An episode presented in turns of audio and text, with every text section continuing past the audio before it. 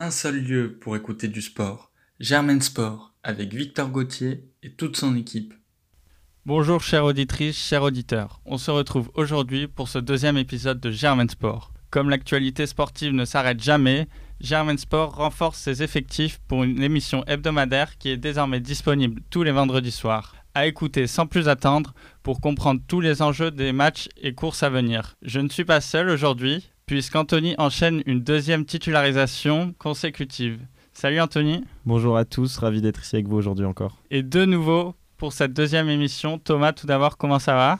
Bonjour, merci, ça va? Content Bien- d'être ici. Bienvenue, bienvenue dans l'émission. Et Ilias aussi, comment ça va? Ça va très bien, heureux d'être ici et bonjour à tous et à toutes. Bon, bah, un jingle et c'est parti.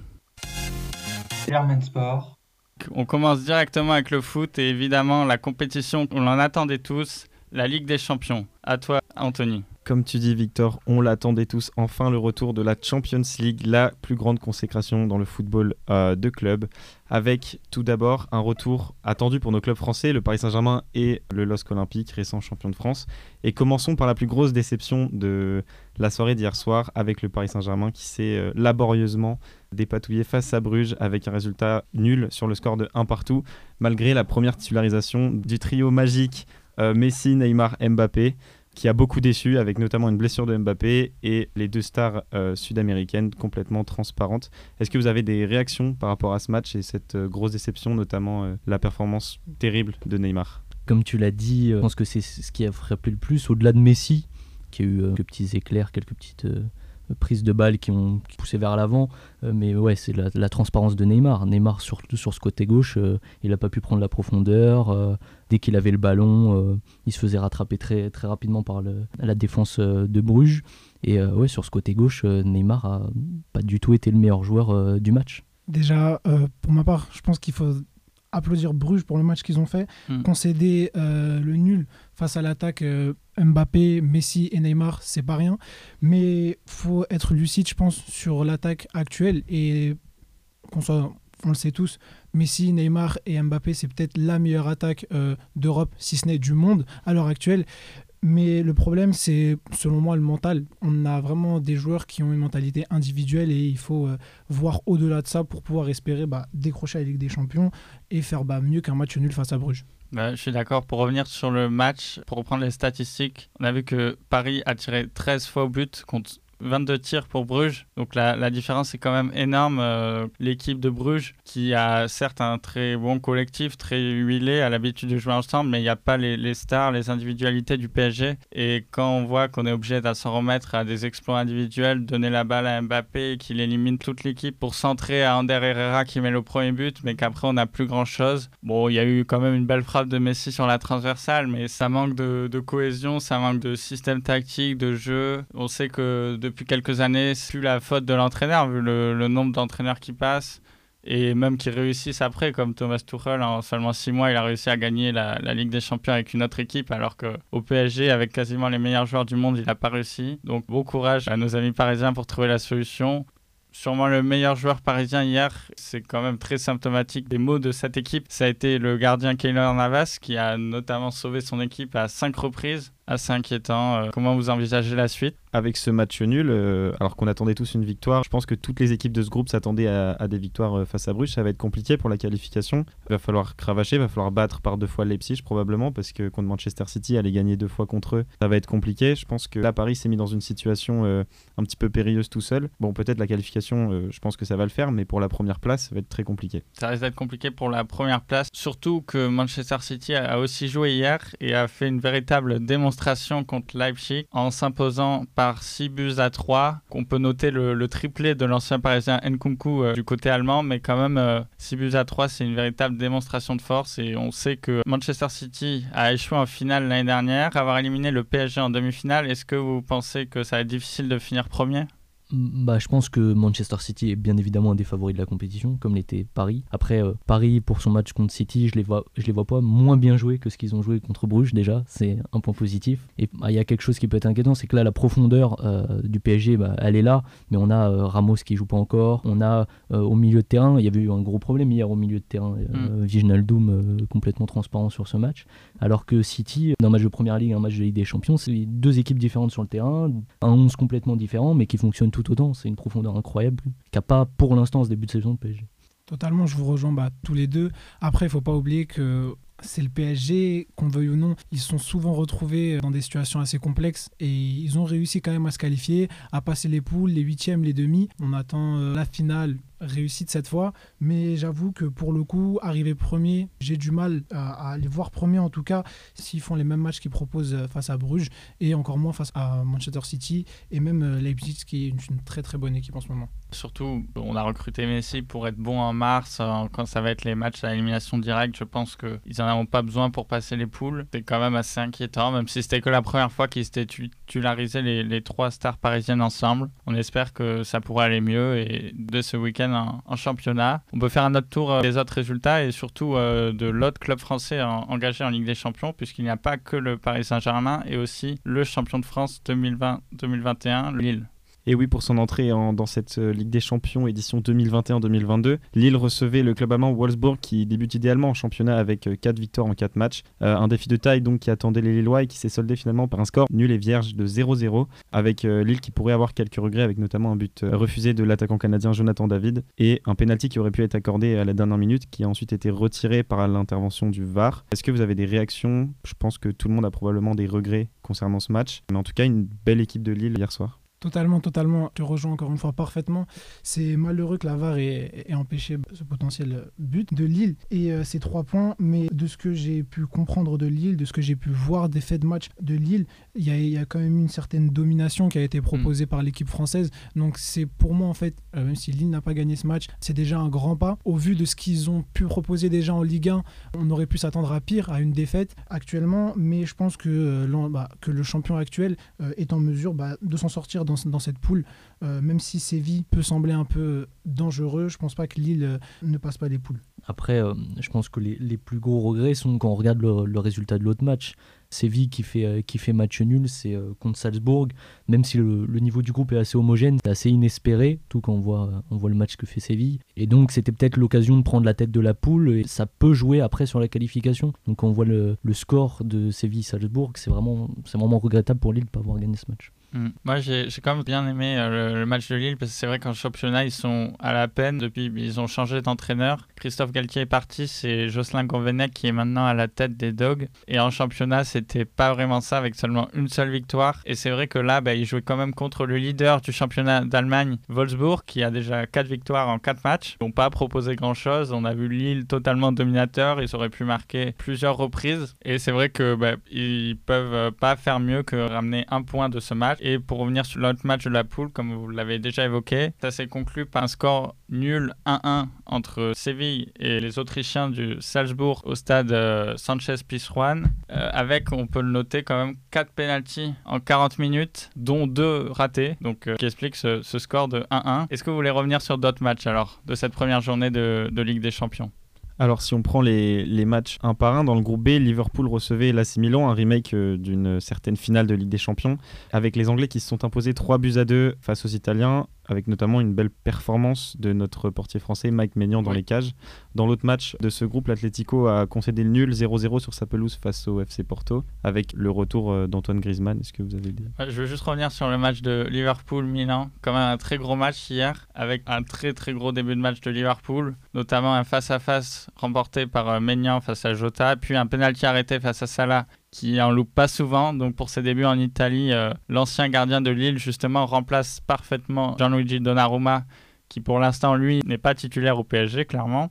Milan qui a réussi à passer devant 2-1 puis n'a pas pu ramener un point, mais quand même un très très gros match. Et de l'autre côté, l'Atlético, qui pour le retour d'Antoine Griezmann dans son ancien club, n'a pas réussi à marquer et ne peut faire mieux que match nul. On verra bien sûrement le groupe de la mort quand même avec euh, de grandes équipes qui ont de belles histoires européennes. Donc ça va être intéressant de voir la suite et on a déjà hâte. Dans le groupe C, Besiktas recevait Dortmund qui a assuré son statut de favori avec une victoire 2-1 en costaud et un nouveau but du Norvégien Erling Haaland qui est décidément en feu cette saison. Dans l'autre match, belle performance d'un attaquant français, Sébastien Haller avec l'Ajax, qui a signé un quadruplé contre une équipe du Sporting complètement fantomatique et absente sur le terrain, qui s'est incliné 5 buts à 1.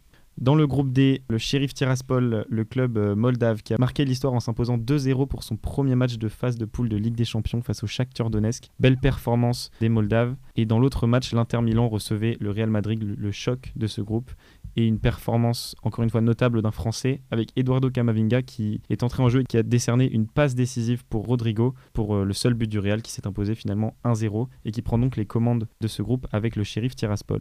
Dans le groupe E, le Barça complètement détruit au Camp Nou par le Bayern de Munich euh, avec notamment la titularisation de Upa Mécano, nouveau doublé pour Lewandowski et surtout pas une seule frappe cadrée pour, euh, pour le Barça. C'est un peu désolant. Est-ce que vous avez quelques réactions par rapport à ça?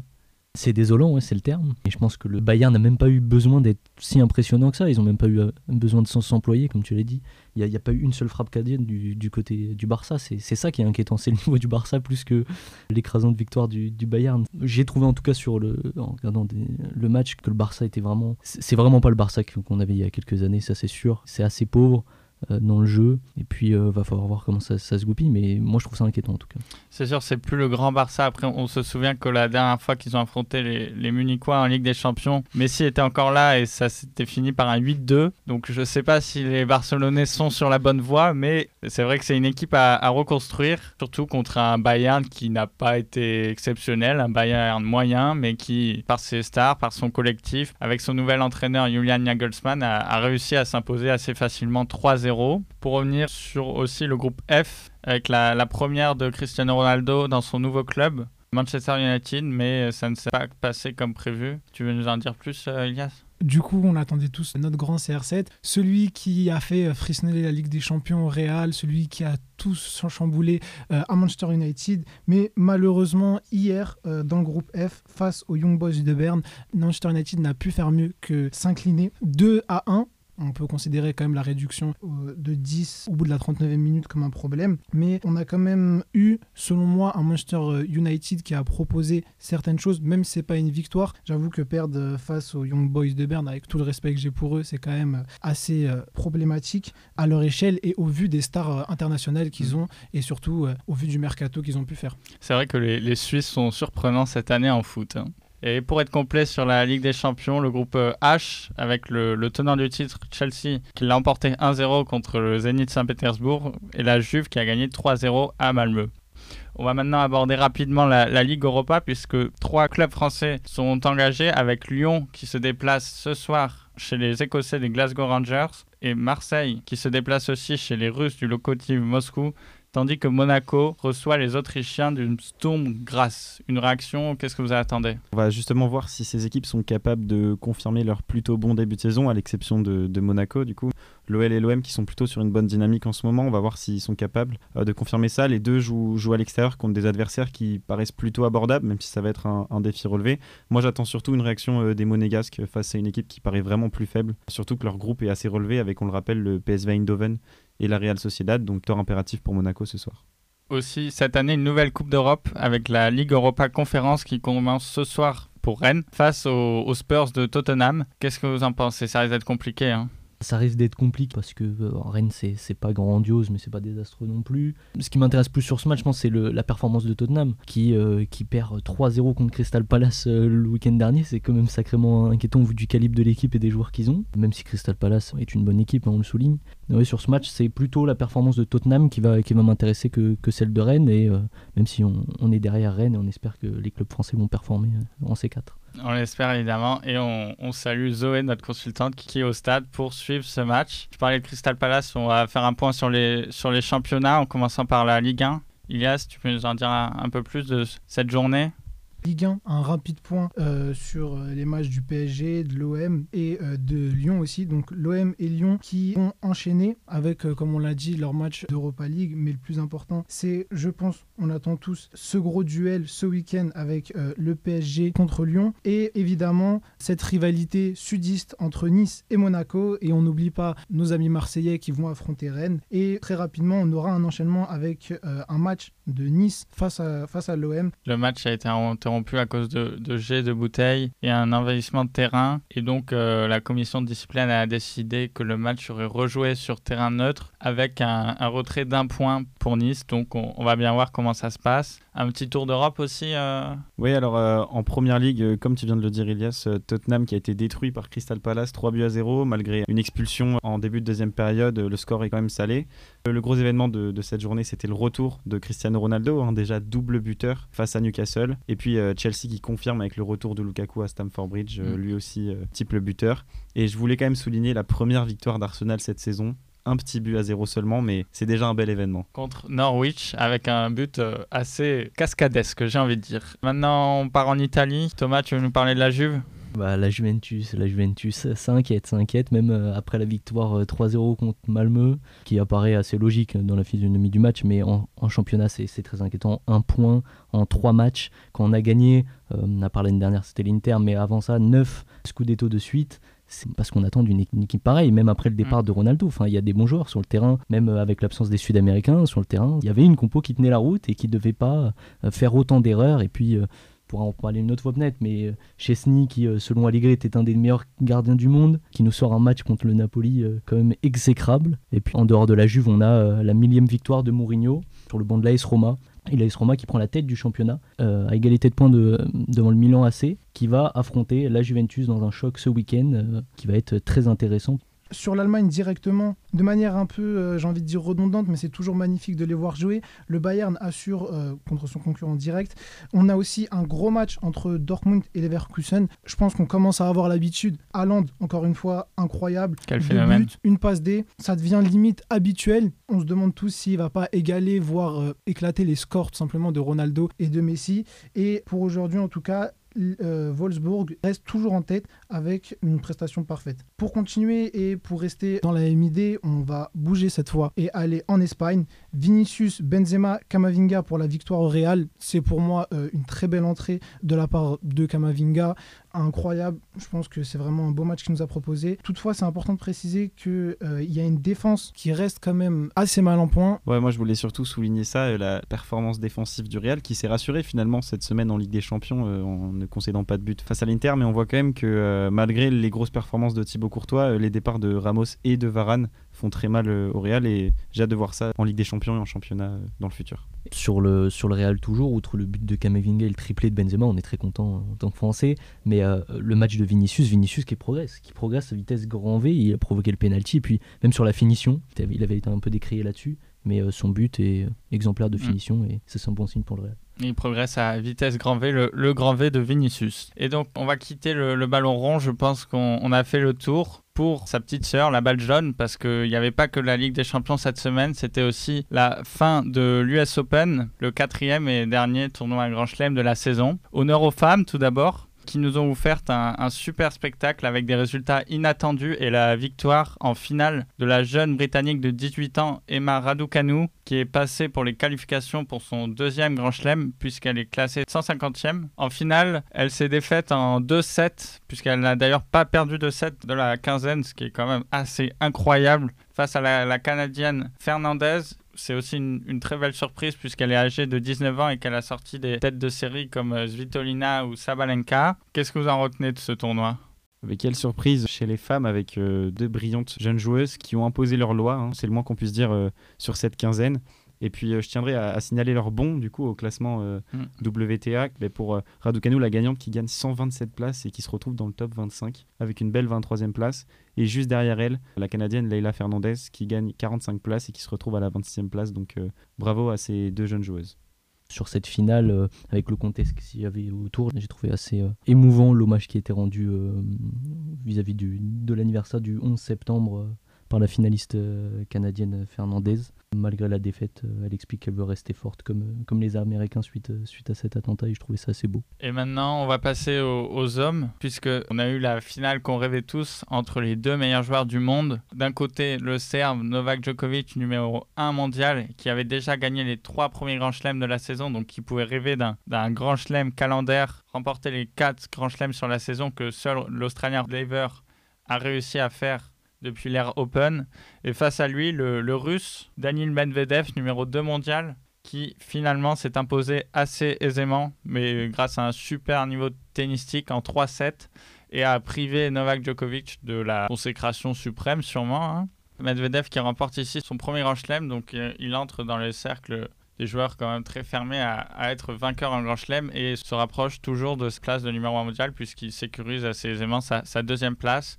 Et on aura hâte de le voir euh, dans cette fin de saison, sur les Master 1000 notamment à Bercy, à Paris, et aussi sur les finales euh, de fin de saison où, il est le tenant du titre. Qu'est-ce que vous en pensez alors? Ça vous êtes surpris quand même? On pensait Djokovic imbattable? Quelle finale de, de, Medvedev quand même qui a complètement dominé Djokovic, que ce soit d'un point de vue physique ou tactique? Je pense que, que, que Djokovic était dépassé tout simplement, notamment par ses émotions. Euh, on l'a vu en pleurs dans les derniers points du match, ému par une ovation du public. Euh, moi, j'ai trouvé ça assez fort comme image. Et malgré la défaite, il est resté très fair-play en disant notamment que Medvedev méritait son titre et qu'il avait tout simplement été meilleur. C'est vrai, c'est vrai. Et puis, euh, on a vu Zverev gagner le, titre olympique, Tim gagner l'US Open l'année dernière, cette année Medvedev, Tsitsipas qui fait une finale à Roland Garros. Est-ce que vous pensez que la next gen, la nouvelle génération, peut contester maintenant l'ère du Big Swing qui, qui arriverait à son avec Federer qui a dépassé les 40 ans, une nouvelle fois opéré du genou, dont la saison est terminée, comme pour Nadal, qui est lui blessé au pied. Seul Djokovic parvient à enchaîner les grands chelems dont il fait son objectif, qui a été très réussi cette année, puisqu'il a fait 4 finales et en a remporté 3. Donc, qu'est-ce que vous en pensez? C'est sûr que la nouvelle génération peut, elle l'a montré, que ce soit au JO ou là l'US Open.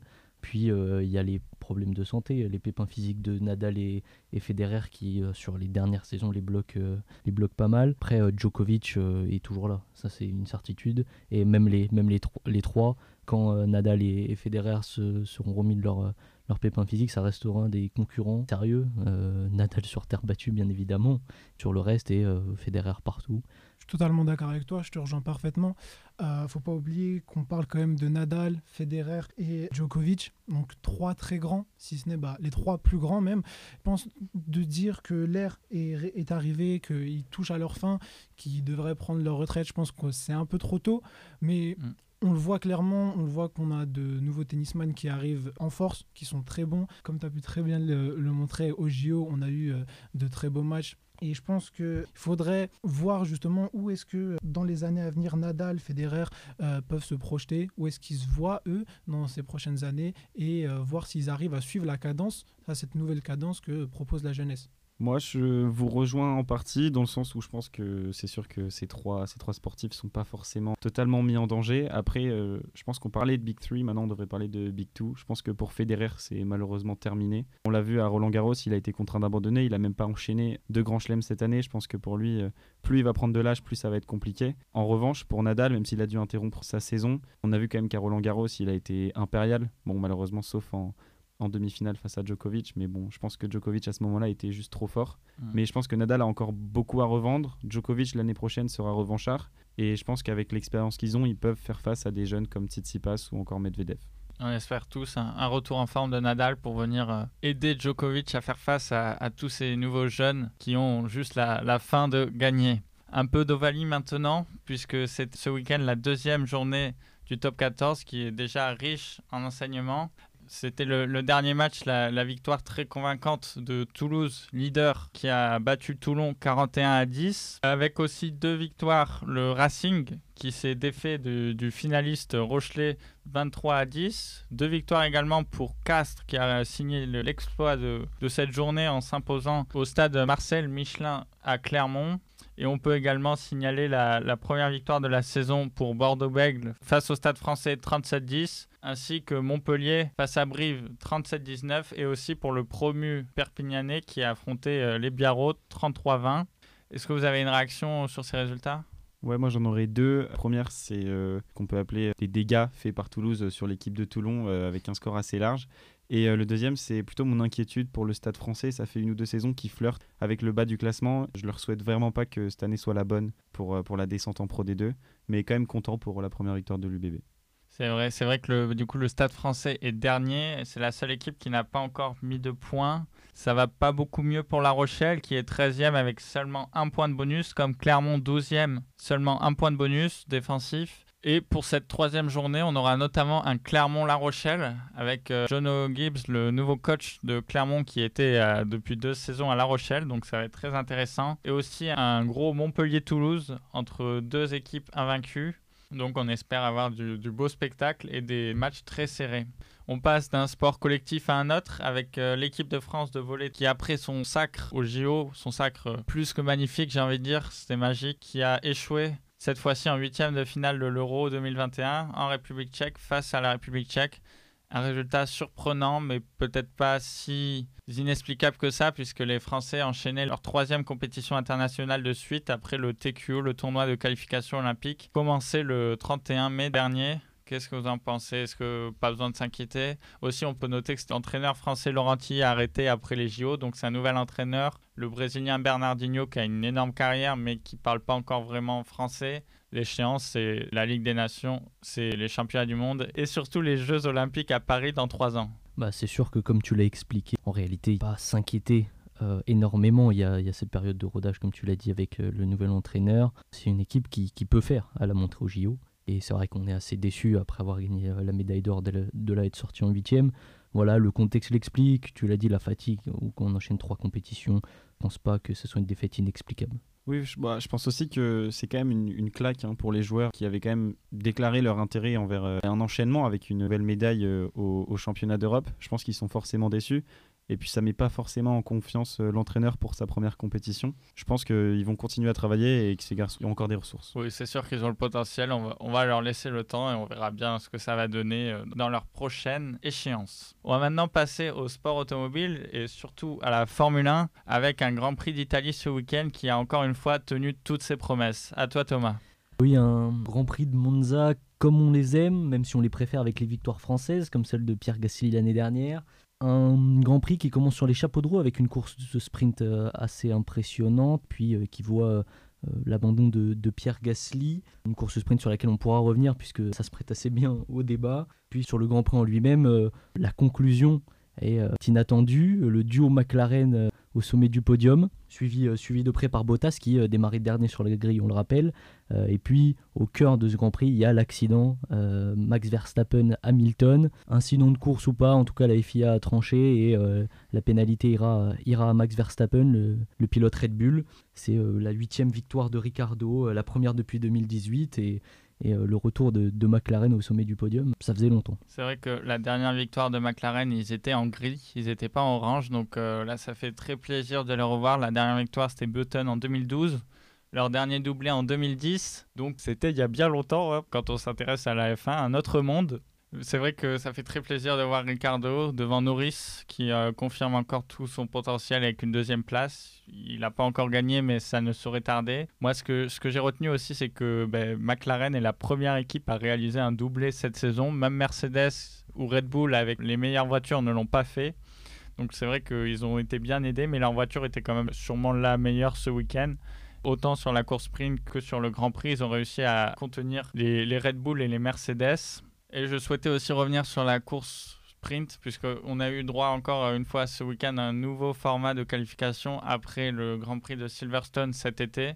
La FIA et notamment son promoteur Liberty Media qui souhaite euh, renouveler, je sais pas, donner un petit lifting à la F1 avec euh, ce nouveau format donc qui consiste en une séance de qualification euh, comme on les connaît le vendredi après-midi après une séance d'essai libre et le samedi on assiste à une course environ un tiers 100 km 18 tours, c'était à Monza. Le résultat de cette course donne les positions de chacun sur la grille de départ. Je sais, c'est un peu compliqué. Et c'est le vainqueur de cette course sprint qui réalise la pole position. On a vu sur cette course sprint qu'il y a eu très peu de changements. Donc, moi, je vois pas trop l'utilité de cette course.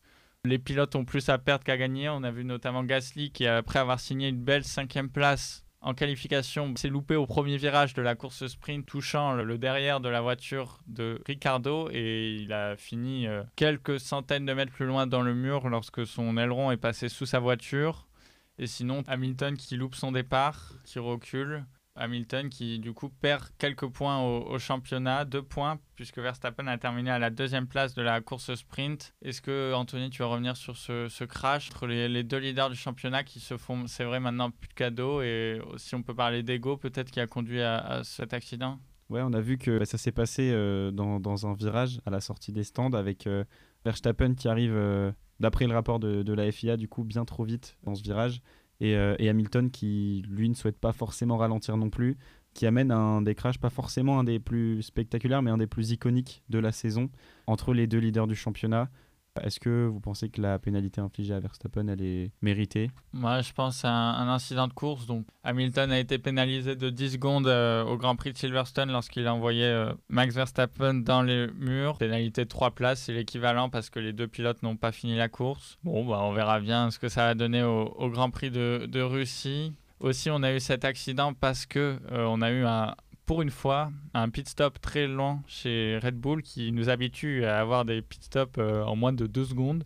Cette fois-ci, un problème à la roue avant droite et 11 secondes d'immobilisation pour Max Verstappen, ce qui a fait qu'il est ressorti derrière Norris et après derrière Hamilton lorsque celui-ci s'est arrêté alors qu'il était aisément devant. Comme on est français, on peut aussi parler de, la Formule 2 avec euh, la victoire du jeune Théo Pourchère, 18 ans seulement, dans la course sprint du Grand Prix de Monza, qui termine quatrième sur la course du dimanche et qui peut peut-être espérer un siège, un baquet dès l'année prochaine chez Alfa Romeo. C'est peut-être un tôt. On verra bien. Et puis aussi pour euh, les dernières annonces mercato en F1, on, a vu les pilotes Aston Martin, euh, donc Sébastien Vettel et Lance Stroll confirmés.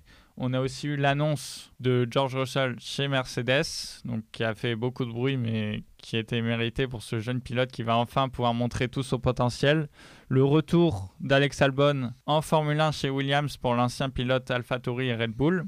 Et sinon, pour l'instant, peu de mouvements. Il accompagnera Nicolas Latifi qui a été confirmé. Il reste peut-être un siège chez Alfa Romeo. On ne sait pas si Giovinazzi, qui après avoir enchaîné deux belles qualifs, s'est loupé sur les courses. Donc on verra bien. Je ne sais pas trop ce que vous en pensez, si vous avez un pilote que vous attendez. Sur le mercato, euh, tu as assez bien résumé les mouvements, mais on pourrait parler des, non-mouvements aussi. On a vu l'interview de, Pierre Gasly, euh, qui a l'air assez déçu de ne pas avoir eu sa, promotion chez, chez, Red Bull. À titre personnel, je ne sais pas ce que vous en pensez, mais je pense que ça se discute, parce que Perez, euh, c'est pas la, saison la plus transcendante, mais il a fait des bonnes courses. Il a quand même, oui, il a remporté un Grand Prix à, à Bakou. Après, je ne sais pas vraiment si l'avenir de, Pierre Gasly est encore chez Red Bull. Il a eu des relations compliquées. Maintenant, il est chez, chez l'écurisseur AlphaTauri. Peut-être qu'il pourra viser. Euh, ça semble compliqué. Ferrari, c'est verrouillé. Mercedes, bah, George Russell qui prend le deuxième baquet. Peut-être quand Hamilton arrêtera, on ne sait pas encore. On verra bien. Ah, ce qui est sûr, c'est qu'il mérite peut-être une, écurie à la, à la, hauteur de son talent parce que là, il porte à bout de bras AlphaTauri. Vraiment, euh, c'est assez, euh, assez frappant. Le, à quel point, et puis dès qu'il fait pas sa course, dès qu'il doit abandonner en course sprint par exemple, bah, ça fait euh, pas de points sur le Grand Prix pour AlphaTauri et ça devient compliqué. Clairement. Si les Formule 1 ont 4 roues, les motos GP en ont L2 et on enchaîne avec le Grand Prix d'Aragon qui a vu la victoire de Francesco Bagnaia sur une Ducati devant le revenant Marc Marquez chez Honda qui a été 6 fois champion du monde et qui revient d'une blessure au bras qui l'a privé de la saison 2020. On peut noter la belle huitième place du français Fabio Quartararo sur un circuit qu'il n'affectionnait pas particulièrement, mais qui est toujours leader au championnat du monde avec 53 points d'avance sur Francesco Bagnaia. Donc il a toujours une belle avance à, 5 Grands Prix de la fin. Johan Mir est troisième au championnat, le deuxième français Johan Zarco quatrième. Bon, il était mieux placé que ça, il est en retrait depuis quelques courses, mais en tout cas pour euh, Fabio Quartararo, ça, ça sent bon, je pense, non? Ah oui, c'est clair, 53 hein. points d'avance. Euh, si on avait ça en, F1, on dirait que c'est déjà plié. Donc je pense que là, euh, ça sent bon pour lui. Et puis, euh, bah, il est français, donc, donc tant mieux. Et pour finir, un petit peu de cyclisme avec les championnats d'Europe qui se sont tenus la semaine dernière à Trente en Italie et le titre qui est revenu à l'italien euh, Sonny Colbrelli devant le belge Remco Evenepoel et la belle troisième place du français Benoît Cosnefroy. Et oui, qui dit course italienne dit vainqueur italien à Trente ce dimanche. L'italien Sonny Colbrelli s'est imposé au sprint à l'image de ses compatriotes les trois années précédentes Giacomo Nizzolo en 2020, Elia Viviani en 2019 et Matteo Trentin en 2018. Tu l'as mentionné, Victor, belle place de Benoît Cosnefroy qui monte sur le podium. Et puis, petite déception pour le vainqueur du tour, Tadej Pogacar, qui aurait pu espérer mieux en cette course et qui finit seulement sixième. Chez les femmes, on peut aussi l'évoquer, c'est la néerlandaise Hélène Van Dijk qui l'a emporté. C'est vrai que les néerlandaises en cyclisme sont toujours les ultra favorites au vu des palmarès de leurs cyclistes. C'est vrai que c'est pas la plus connue ni celle qu'on attendait le plus, mais Hélène Van Dijk l'a emportée après une belle échappée qu'elle a conclue en solitaire après un raid de 40 km, donc très belle performance. On peut aussi parler du contre-la-montre, euh, Ilias En contre-la-montre, on a une déception pour le français euh, Rémi Cavagna. Le TGV de Clermont-Ferrand de, de Kenan Quick-Step qui arrive seulement 9ème. Pour autant, on a le Suisse Kong de la Groupama FDJ qui l'emporte devant le favori italien champion du monde Filippo Gagna et on a le jeune prodige belge Remco Elvenpol. C'est vrai, Evenepoel qu'on a retrouvé quelques jours plus tard sur la course en ligne il fera sûrement partie des, favoris pour les, championnats du monde dans les Flandres, comme l'autre Belge, le phénomène Wout van Aert, qui lui était cette semaine sur le, Tour de Grande-Bretagne, qu'il a remporté devant le jeune Britannique de chez Ineos Grenadier, Ethan Hayter. Et c'est le Français champion du monde, Julien Alaphilippe, qui a fini à la troisième place. C'est vrai que depuis son Tour de France incroyable, Van Aert c'est quand même très solide. Là, il, il remporte 4 étapes sur 8, plus le classement général c'est pas de la montagne, mais il y a du plat, des bosses. Quand on sait que les championnats du monde ont lieu chez lui, dans les Flandres, le 26 septembre, ça sera sûrement un des très très gros clients à surveiller. Ça, vous en pensez quoi? Ça risque d'être difficile pour l'équipe de France et Julien Alaphilippe? Oui, alors euh, Thomas Vauquer, le sélection de l'équipe de France qui a déjà annoncé et confirmé à en tant que leader sur la course, ça va être compliqué, non pas par rapport à l'état de forme de Julien Lafilippe, mais plutôt par rapport à celle de Wood van Aert, qui est tout simplement monstrueux sur cette fin de saison et qui n'a qu'une envie et qu'un seul objectif maintenant, c'est remporter ce maillot arc-en-ciel. Je pense qu'on a fait le, tour de l'actualité. Merci à tous les trois, c'était un, plaisir. Bah, merci beaucoup. Bah, merci, merci, j'espère revenir euh, au plus vite. Au plus vite. Plaisir partagé également, de retour euh, au studio Sport Sport avec plaisir. Et on se retrouve donc la semaine prochaine pour la troisième émission. À bientôt. Sport